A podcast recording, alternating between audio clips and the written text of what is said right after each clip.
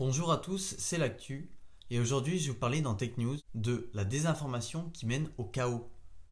Donc comme vous le savez tous, un virus s'amuse à se répandre dans le monde et je parle bien du coronavirus qui est apparu il y a quelques mois de cela euh, en Chine, euh, dans la région de Wuhan. Ce virus n'est pas le premier à s'étendre partout dans le monde, créant une vague de panique à cause d'informations qui sont relayées. Et oui, les moyens de communication jouent un rôle primordial dans le développement d'une crainte chez l'homme. Les on-dit, par exemple, les fausses informations ou les rumeurs qui se multiplient deviennent un problème d'État et de sûreté.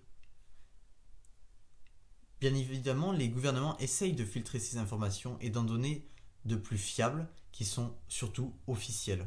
En 2020, nous utilisons tous les réseaux sociaux ou même on voit des articles de journaux ou même, par exemple, euh, le bouche à oreille. Tous sont des moyens de communication qui attisent les rumeurs et qui se propagent très vite. Par exemple, un hashtag se crée et se relaie dans le monde en quelques heures. C'est simple, c'est facile et ça touche beaucoup de monde. Ce qui peut nourrir de fausses informations et qui crée surtout une panique totale.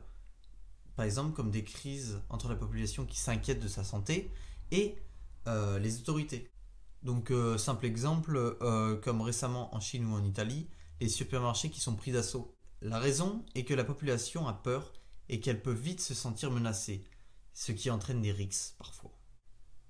On a bien vu dans tous les magasins que, euh, en Italie par exemple, que les supermarchés étaient dévalisés, vraiment. Ce que je vous ai donné, c'est un simple exemple de désinformation, mais qui est bien réel. Ça a mené à, on va pas dire un chaos, mais une inquiétude de la part de la population. Bien sûr, euh, les informations que l'on relaie ne sont pas toutes fausses.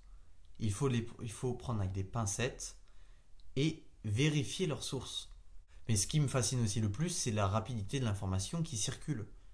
Enfin bref, j'en terminerai là et je vous remercie de m'avoir écouté. C'était l'actu et à bientôt.